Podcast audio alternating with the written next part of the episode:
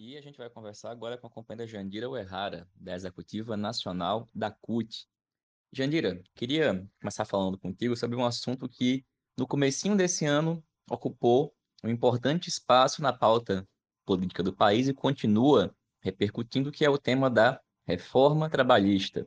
Melhor falando, da revogação da reforma trabalhista. Foi algo que o Lula falou numa entrevista, que logo que ele falou, muita gente começou a ficar empolvoroso, né, falando, inclusive o Alckmin se manifestou sobre isso. Bom, queria que você falasse um pouquinho para a gente sobre essa ideia de revogação, né, que parte de uma discussão que está acontecendo na Espanha, mas também um retrospecto do que foi a reforma aqui no Brasil, lá no governo Temer, das suas implicações no mundo do trabalho e os seus desdobramentos e a luta pela sua revogação.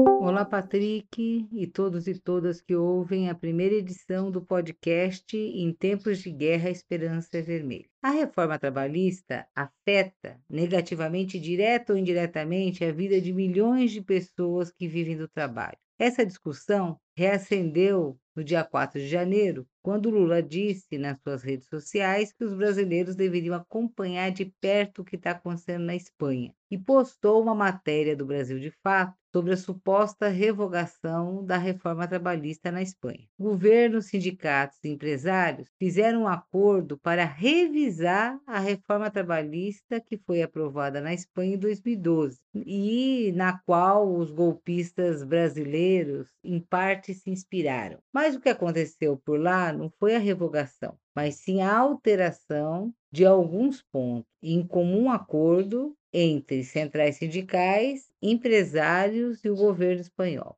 Bom, aqui no Brasil, nós estamos no momento em que é fundamental a discussão do programa, do que fazer concretamente para tirar o nosso país desse pântano tenebroso e apontar perspectivas de melhorias imediatas na vida do povo e da classe trabalhadora. Revogar integralmente a reforma trabalhista é um desses pontos, juntamente com a emenda constitucional 95, com a lei das terceirizações, a reforma da previdência, a autonomia do Banco Central e outros mecanismos de ajuste fiscal neoliberal. A reforma trabalhista, ela foi concebida com três objetivos centrais: enfraquecer o sindicato, enfraquecer a justiça do trabalho e a falácia do menos direitos, mais emprego. Um antecedente importante deste, dessa discussão da reforma trabalhista em 2016 são as 101 propostas que a Confederação Nacional da Indústria, a poderosa CNI, fez em fevereiro de 2013 e a proposta que esse setor do empresariado apresentou para a eleição de 2014. Se a gente for estudar esse, esse documento, vocês vão observar que a reforma trabalhista aprovada em 2017 está toda lá. A lei que liberou geral as terceirizações nas atividades fim, inclusive no setor público também, até porque reforma trabalhista e liberação geral das terceirizações são complementares, né? são irmãs siamesas. O que ficou de fora, eles avançaram ou tentam avançar agora no governo Bolsonaro. Bom, Passado quatro anos do início da vigência da, da reforma trabalhista, foi em novembro de 2017, os prejuízos aos trabalhadores e às trabalhadoras são imensos, né? porque a reforma trabalhista é, na verdade, um novo paradigma de relações do trabalho no país, que, além de retirar direitos, instituiu formas precárias de contrato de trabalho, fragilizou a organização sindical e a negociação coletiva, flexibilizou as jornadas de trabalho, restringiu o acesso à justiça do trabalho, entre outros muitos efeitos nefastos aos trabalhadores e às trabalhadoras do Brasil. Bom, é importante destacar que esses impactos da reforma trabalhista são sentidos e ao longo do tempo serão sentidos de forma diferente, né? É, entre os diversos setores da economia, entre os diversos segmentos sociais e entre as diversas categorias profissionais. E eu quero salientar a maneira como a reforma trabalhista atinge os diferentes grupos sociais, que também é desigual e atingindo mais imediatamente os setores mais precarizados, os trabalhadores e trabalhadoras negros e negras, jovens, mulheres, LGBTs, têm os seus direitos trabalhistas precarizados de forma ainda mais brutal do que outros setores, além de ser os setores que são que foram jogados no mercado informal, né, de forma mais acelerada. Bom, a pergunta que fica do ponto de vista político, o que é que nós podemos fazer? É possível revogar a reforma trabalhista? Então, eu diria que não só é possível, como é necessário. E nós precisamos, para isso, de duas condições, de combinar duas condições. Uma, eleger uma bancada forte, deputados federais, estaduais, senadores, eleger Lula, eleger governadores, ou seja, criar condições institucionais e políticas mais favoráveis à classe trabalhadora. Mas só isso não basta. Nós precisamos ter disposição de luta por parte dos sindicatos, das centrais, com capacidade e vontade de mobilização da classe trabalhadora pela revogação da reforma trabalhista e da lei das terceirizações, que, como eu disse, são complementares. Né? É fundamental que a gente, entre 2022, dizer, essa questão já está colocada na mesa e que a gente dê um passo adiante para que a gente possa fazer aquilo que é fundamental, ou seja, a mobilização e criar condições de luta social contra a essas reformas e pelas suas revogações. Valeu, Jandira. Obrigado aí por falar sobre a reforma trabalhista, mas tem um outro assunto que eu queria que você comentasse um pouquinho para a gente. Você que está em São Paulo acompanhando de perto alguns dos debates, esse assunto da reforma está conectado com outro, que também tem ocupado um importante espaço na pauta política do país, que é o debate em torno do Alckmin numa possível chapa ocupando o espaço de vice junto com o Lula. Depois que o Lula falou da revogação da reforma trabalhista, o Alckmin mesmo já se manifestou. Mas, Jandira, vamos lá. Qual que é a tua opinião, tua avaliação? O que, que você tem para contar para a gente desse debate sobre a hipótese, na nossa opinião absurda, de ter o Alckmin junto com o Lula na chapa presidencial? E também, Jandira, como você vive em São Paulo, Conta pra gente também o que que foi ou o que que foram os governos tucanos liderados pelo Geraldo Alckmin durante anos aí em São Paulo. Bom, tá, segue o, o debate político sobre o Alckmin e serviço do Lula. E muita gente da esquerda conformada ou já até defendendo o Tucano na vice. Mas, ao mesmo tempo, nas instâncias do PT, tem zero debate oficial sobre isso. Apesar que todo mundo sabe que o tema das federações está vinculado a esse assunto. Mas, publicamente, poucos dirigentes né, da, da Nacional do PT se posicionando. Bom, um dos argumentos usados pelos defensores mais afoitos do Tucano é que o Lula precisa ter uma vitória no primeiro turno. E para isso é fundamental a operação de um vice de centro, como o Alckmin, que é preciso vencer no primeiro turno de qualquer maneira e que esse seria o preço a pagar. Bom, na nossa opinião, além de muito improvável que aconteça uma vitória no primeiro turno, apesar das pesquisas de hoje, com ou sem o chuchu, essa tática do tudo ou nada é muito perigosa, porque ela não prepara e nem mobiliza a militância para uma corrida de resistência, de fôlego, que serão fundamentais para a gente vencer a eleição em 2022. De um modo geral, quem argumenta a favor dessa operação raciocina como se o caminho para ampliar nosso alcance eleitoral e ter uma vitória no primeiro turno seja se aproximar do centro. Né? É a tese da frente ampla. Mas o problema é, é que de centro o Alckmin não tem nada, né? O Alckmin é de direita. E é óbvio que esse jeito de pensar a tática eleitoral para a eleição presidencial tem decorrências graves, né? Para além da possibilidade de um vice golpista na chapa, que já que por si só já é terrível, né? Considerando tudo que nós já passamos. O problema é que de forma geral, quem defende o Tucano na vice acha que o que aconteceu com a Dilma não aconteceria com Lula em 2016. O Breno Altman, essa semana, escreveu no Facebook, eu vou, eu vou dizer aqui literalmente algo que eu concordo muito. Né?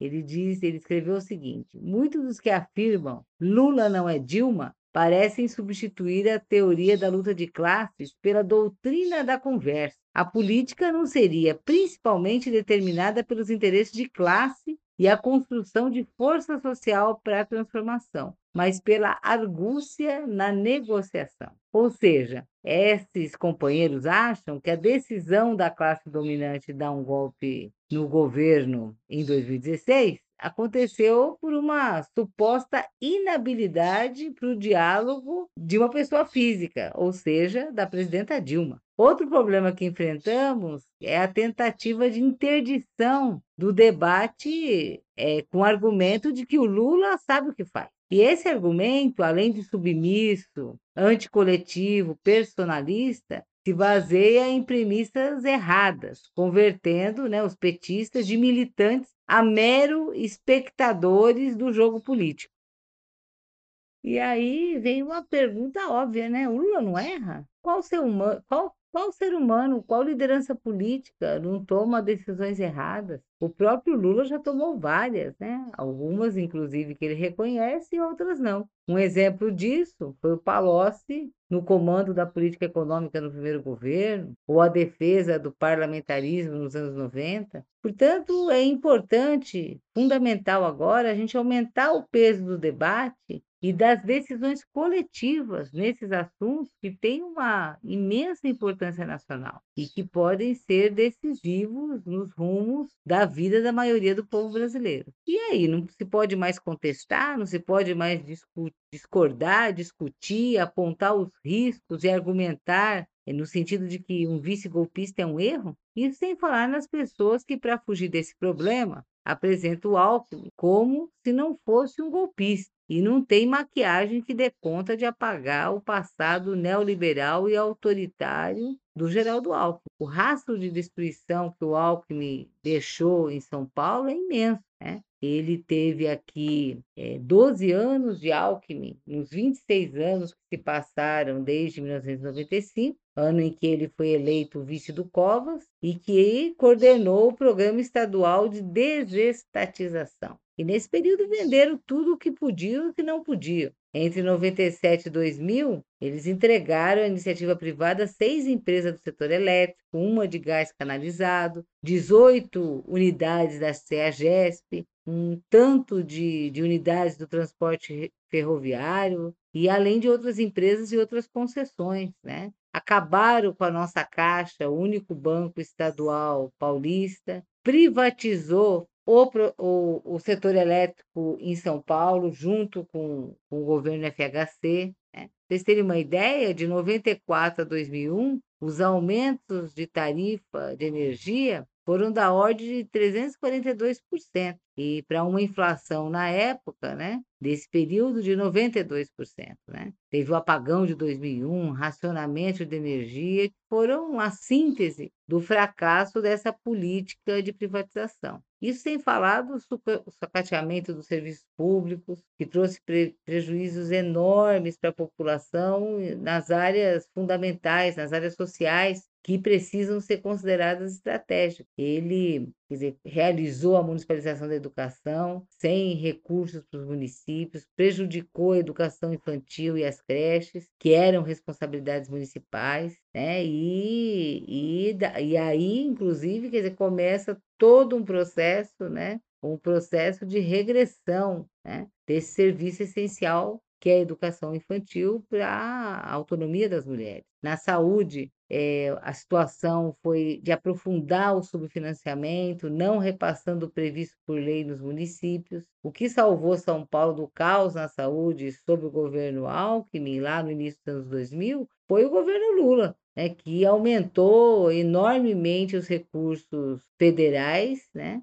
é, para o estado de São Paulo. Déficit habitacional, né, que ele aprofundou ainda mais. É, o governo Alckmin não cumpriu a lei estadual que destinava 1% de ICMS para moradias é, populares, né? E além da violência policial, né? A questão da segurança nos governos Alckmin é gravíssima, né? O que mostra o caráter, o caráter autoritário, o caráter neofascista, né? Vamos dizer assim, para milhares de vítimas jovens, negros e negras, né? Entre 2011 e 2017, a letalidade da polícia aumentou 96%. E vamos lembrar que foi no período do governo do Alckmin que se registrou o crescimento do crime organizado. Foi ali, nesse período, que surgiu o PCC, uma organização que controla os presídios paulistas, né? que houve aquele motim sincronizado, né? o maior né? da história, que expôs a, a a população de São Paulo, a fragilidade, né? uma fragilidade imensa, né? o caos que, que vivemos em São Paulo em 2006, a omissão do governo Alckmin frente ao crescente aumento da criminalidade, né? e que além de ele sustentar uma PM letal, não foram poucas as violações e violências cometidas no governo Alckmin contra os direitos humanos e contra movimentos populares. Né?